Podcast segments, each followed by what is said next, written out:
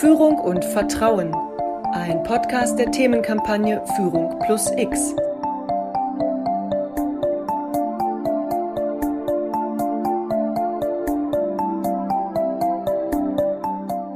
Führung ist ohne Vertrauen nicht möglich. Darin sind sich Experten einig. Aber was bedeutet das in der Praxis? Welche Geschichten lassen sich erzählen, die die Relevanz von Vertrauen für gute Führung aufzeigen?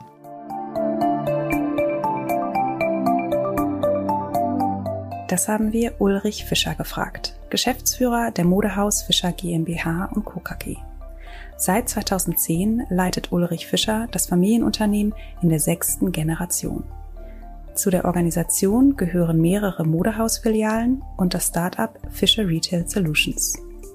Willkommen zur zweiten Folge des Masterstudiengangs Leadership und Beratung an der International Psychoanalytic University in Berlin im Podcast Führung und Vertrauen. Ich bin Jana Maria Klaas. Guten Tag, Uli. Hi. Wir kennen uns ja schon und äh, die anderen vom Podcast kennen dich ja noch nicht. Ähm, möchtest du dich vielleicht einmal vorstellen? Also wer bist du, wie bist du geworden, wie du bist und insbesondere dies vor dem Hintergrund eures Familienunternehmens? Ja, wer bin ich? Ähm, Ulrich Fischer äh, bin ich, ähm, bin 44 Jahre alt und komme aus Leipzig, habe da zwei Kinder und eine Familie und äh, habe die spannende Aufgabe seit ja jetzt fast 20 Jahren die Marke Mein Fischer zu entwickeln in einem Familienunternehmen, was 188 Jahre alt ist jetzt. Das heißt also, die sechste Generation ähm, jetzt überstanden hat. Und das prägt einen natürlich persönlich besonders. Das heißt, dadurch wird man ähm, selber entwickelt und entwickelt sich natürlich. Und das wird durch bestimmte Werte natürlich in einem, in einem Fokus Familienunternehmen auf eine so lange Zeit mit einer hohen Intensität, mit einer hohen, mit einem, mit einem Fundament für langfristige Entscheidungen, für äh, langfristige Beziehungen zu Gästen, zu Dienstleistern, zu Mitarbeitern ist das eine sehr, sehr starke Prägung. Und ähm, ich bin äh, eigentlich so geworden, wie ich, wie ich heute bin, durch diese Arbeit im und am Unternehmen in den letzten 20 Jahren. Das Thema unseres Podcasts heißt ja Führung und Vertrauen. Was klingt da bei dir an? Es ist das Grundfundament. Ne? Und ich glaube, man kann es in einem Familienunternehmen oder in, einem, in, einer Kultur, die eher langfristig angelegt ist, tatsächlich deutlich besser das Thema Vertrauen auch äh, transportieren. Vertrauen muss wachsen. Also eine Organisation muss Vertrauen zur Inhaberfamilie haben. Die Inhaberfamilie muss Vertrauen zur Organisation haben, zu den Mitarbeitern, langjährige, langfristige Mitarbeiter teilen Vertrauen natürlich in die Organisation und ähm, es ist das absolute Grundfundament für eine dynamische Entwicklung auch von Unternehmen. Mhm. Wie stellst du Vertrauen zwischen deinen Mitarbeitern und dir her? Schaffung einer gemeinsamen Wirklichkeit, Offenheit, mhm. Klarheit und tatsächlich auch auf Augenhöhe begegnen durch flache Hierarchien, durch äh, Mitwirkung, durch äh, abteilungsübergreifende äh, Projekte, durch Offenheit von Abteilungen, Silo-Denken, Ab Abbau. Alles diese Dinge führen dazu, dass ähm, das Vertrauen und Offenheit entstehen. Und, und ein, ein wichtiger Punkt kommt dann automatisch, nämlich Mitwirkung, Mitgestalten und ähm, ja, Feedback-Kultur, die das dann auch äh, führt und die das, die das nicht nur bewertet, sondern eben auch begleitet. Vertrauen entwickelt sich eigentlich immer nur dadurch, glaube ich, dass man, dass man das hält, was man verspricht. Mhm. Und dass man eben auch sagt, was man eben nicht versprechen kann und was man damit eben auch nicht halten kann. Und das hat was mit einer gemeinsamen Wirklichkeit und einer Klarheit zu tun. Ich glaube, das, das Wort gemeinsame Wirklichkeit ist das Wichtigste. Wenn wir jetzt hier die Flasche nehmen würden, die wir jetzt leider ja nicht sehen, und du würdest jetzt sagen, Mensch, das ist eine schöne grüne Flasche und die hat ein weißes Etikett, da sage ich, ja, ist eine schöne grüne Flasche, aber die hat leider kein Etikett dann gibt es zwei Möglichkeiten. Entweder ich komme auf deine Seite und äh, habe die gleiche Perspektive wie du, und dann sehe ich das Etikett. Du kommst auf meine Seite, siehst du nur die grüne Flasche. Oder wir treffen uns in der Mitte und gucken von der Seite drauf und dann sehen wir das gleiche. Also das geht natürlich äh, nur so mit, mit Perspektivwechsel und versuchen die gleiche Perspektive tatsächlich auch zu haben und diese gemeinsame Wirklichkeit äh, anzunehmen und, und, und, zu erschaffen. Und das ist, glaube ich, schwieriger und wichtiger, als wir es gedacht haben noch vor vier oder fünf Jahren. Mhm. Welt komplexer und schneller wird mhm. und wir einfach nur über Dinge reden können, wenn wir die gleiche Perspektive dazu haben und das gleiche Bild.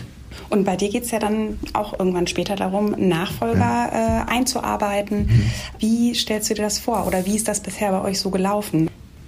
Viele Fehler machen lassen, viel alleine machen lassen, viele äh, Schleifen zum, zum Thema äh, Feedback, viel äh, Projekte äh, machen lassen, die mit der Zukunft zu tun haben und, und einfach das Thema Loslassen üben obwohl das, also mir persönlich fällt das nicht so besonders schwer. Von daher, ähm, das ist das, was ich bei meinem Vater eher äh, gespürt habe. Und äh, dieses, dieses Thema Fehlerkultur und wie gehe ich damit um, in einem neuen Kontext, auch Entwicklung und Schnelligkeit und Komplexität, äh, muss das, muss das einfach so sein. Und es hat eine hohe soziale und persönliche Kompetenz, die jemand haben muss, um eben Menschen auch begeistern und führen zu können. Und das ist, glaube ich, auch, nochmal ein zweiter wichtiger Punkt kannst du von dem Urvertrauen sozusagen aus dem eigenen ähm, Ich, ne, von, mhm. von jedem Einzelnen in Bezug herstellen zum Vertrauen im Unternehmen? Also ich glaube, diese Kult, die Kultur muss die unterschiedlichen, die unterschiedlichen ähm, Kompetenzen und die unterschiedlichen Typen tatsächlich miteinander verbinden können. Also die muss, die, die muss das Fundament dafür bilden, dass diese unterschiedlichen Menschen miteinander gut arbeiten können und dass sie sich akzeptieren und respektieren. Also dass Unterschiedlichkeit eigentlich dazu führt, dass es gut wird. Also Hochleistungsteams bestehen ja oder gute Beziehungen bestehen ja eher durch eine, durch eine Unterschiedlichkeit, als dass die Leute irgendwie gleich äh, sind. Und wenn eine Kultur das sicherstellt, dass man diese Unterschiedlichkeit, also diese Transparenz hat, dass Unterschiedlichkeit ähm, der Schlüssel zum Erfolg ist, dann ähm, ist es das Fundament, dann entsteht Vertrauen und dann kann man von da aus tatsächlich über kulturelle Aspekte nochmal sprechen im Sinne von ähm, ich habe ein Urvertrauen in mich, aber ich stelle mich trotzdem vor den Spiegel alle, alle, alle zwei Wochen und sage, pass auf, mein Ego ist nicht so groß und so gewachsen, dass ich gar nicht mehr hinterfrage, ob es jetzt richtig ist, was ich tue. Also eine sehr kritische Auseinandersetzung mit mir selber und auch mit der Organisation äh, und mit den Themen der Organisation. Und das sind verschiedene Stufen. Also diese, ich glaube, dass, dass, dass Kultur ganz oft übersieht, dass es diese Unterschiedlichkeit geben muss und dass, dass es normal ist und dass es gut ist, diese Unterschiedlichkeit zu haben. Und wir, wir messen diese Unterschiedlichkeit zum Beispiel mit einem bestimmten Kompetenzmodell, in bestimmten Ausprägungen und, äh, und, und, und, und legen das transparent auf den Tisch. Und äh, dann fällt einem plötzlich auf, dass man äh, versteht, warum man mit demjenigen jetzt besonders gut und mit dem anderen eben jetzt nicht so besonders gut sprechen kann oder so ein Gefühl hat von Vertrautheit und dass man aber, wenn man erfolgreich sein will, mit beiden gut klarkommen muss und dass man was dafür tun muss. Dass man eben andere Worte benutzen muss, dass man sich anders vorbereiten muss für Termine und so weiter. Also diese zwei Dinge gibt es. Einmal Unterschiedlichkeit transparent machen und auch sicherstellen, dass es das auch passiert. Und auf der anderen Seite diese ganz harte Selbstreflexion eines jeden Einzelnen.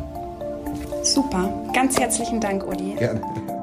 Diese Podcast-Folge war Teil der Themenkampagne Führung plus X, eine Initiative der Karl Schlecht Stiftung.